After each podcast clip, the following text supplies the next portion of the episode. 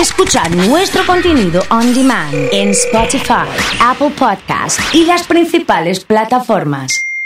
Comunidad Fan. La noticia en Rosario pasa por saber la situación de los gastronómicos en función de el decreto que terminaba eh, y, y demás cuestiones.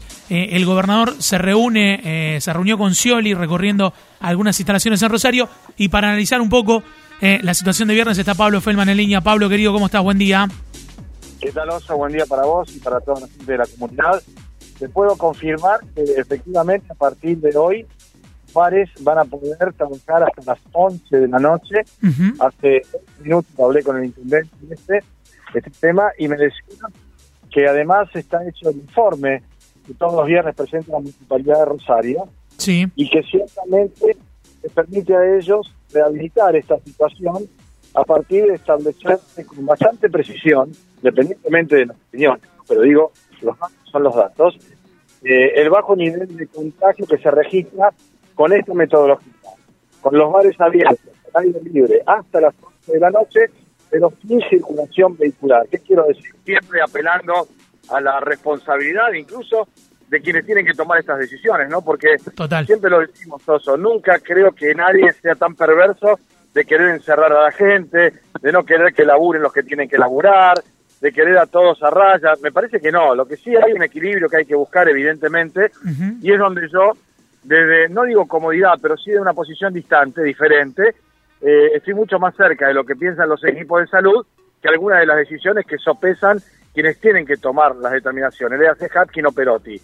Pero lo que me decía hoy Hatkin, y por eso te contaba que a las, hasta las 11 de la noche hoy van a estar abiertos los bares con la modalidad del aforo del 30%, con la última mesa que se sirve a las 10 y media, ya después no hay otro turno, y con la restricción vehicular, que esto ha sido fundamental.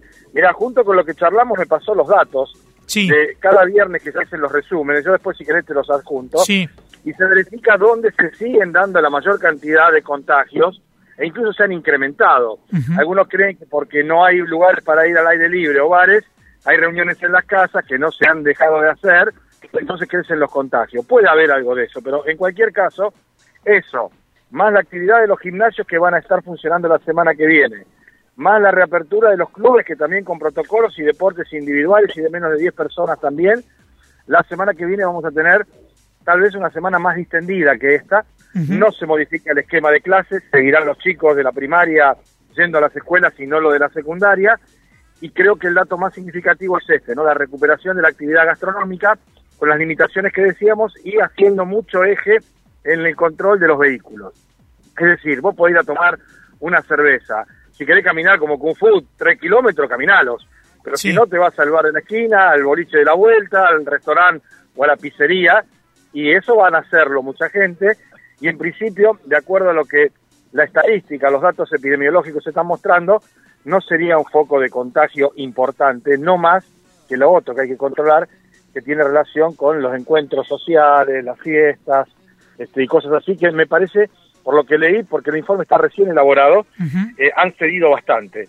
De hecho, no ha habido ni tantas denuncias, ni tantos operativos, este, como en otras oportunidades. Y esto no es porque no hay, sí hay, porque no hay es tantas y por eso no se nota tanto tal vez, ¿no? Claro. Mientras sigue la ocupación altísima de camas, no queda una cama, como dijo ayer Rodrigo Mediavila, a lo mejor apelando a que eso genere conciencia o el temor, y la verdad que no creo que eso pase ya a esta altura.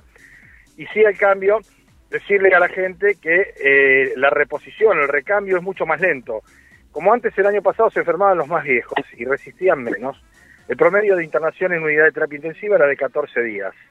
Como ahora, esos están vacunados afortunadamente, pero los que se contagian tienen menos de esa edad, tienen más resistencia física, entonces pasan 25 días en terapia. Claro. Por eso no hay equipo ni aparato que aguante en la medida que no bajemos los contagios. Y eso es lo que se está trabajando y eso es lo que se espera que suceda, porque recién esta semana, a partir de hoy, mañana, pasado, vamos a ver el impacto de la restricción de la circulación a las 20 de la noche. Siempre se da de entre 12 y 14 días después, ¿no? Eh, Pablo, eh, para pasar en limpio, es como que volvemos a eh, 15 días atrás, aproximadamente, ¿no?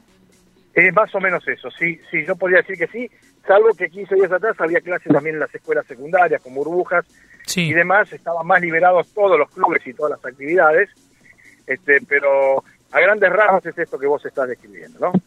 Bien, eh, pasamos en limpio, se puede hasta las 11 de la noche, el tráfico vehicular a las 8 corta, eh, las escuelas siguen trabajando como, como venían trabajando, ¿no hay novedades en secundarias y terciarios, por ejemplo? No, inicial y primario, como venían hasta ahora, secundario, terciario, universitario, virtualidad. Bien, virtualidad. Eh, lo de los parques, los entrenamientos, los clubes y... Bueno, los parques y los entrenamientos, los aires libres, por ejemplo, ya hemos visto que los espacios públicos han vuelto a pintar los círculos, por ejemplo. Sí, sí, sí, se vio. Sí, sí. Bien.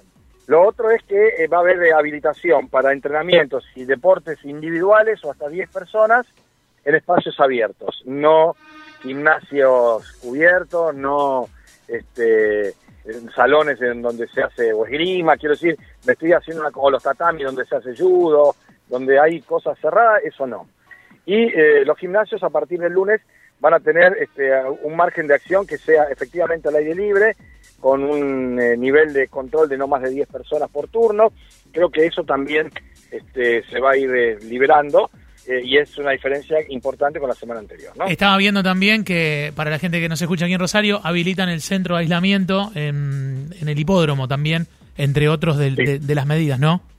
Así es, y es probable que si es necesario en algún momento se eche mano a alguno de los hoteles, cosa que no está descartada, no está confirmada, pero se tiene ahí presente. Y podríamos decir como novedad este, que va a haber más camas de terapia intensiva, seguramente en el CEMAR allí en calle San Luis y Moreno, sí. frente donde ustedes están estudiando. Sí, Ahí es probable que se habiliten algunas camas de terapia intensiva que creo que sería un importante, un alivio, un desagote interesante. Totalmente. Pablo, gracias por la, por la información. ¿eh? No, por favor, un gusto, buen fin de semana y nos seguiremos cuidando. Totalmente. Pablo Feldman ha charlado con nosotros, lo decía recién, si te conectaste eh, en estos últimos minutos, hasta las 23 pueden trabajar los bares hoy eh, la circulación es hasta las 8 de la noche. Eh, puedes ir a comer, a tomar algo cerca de tu casa.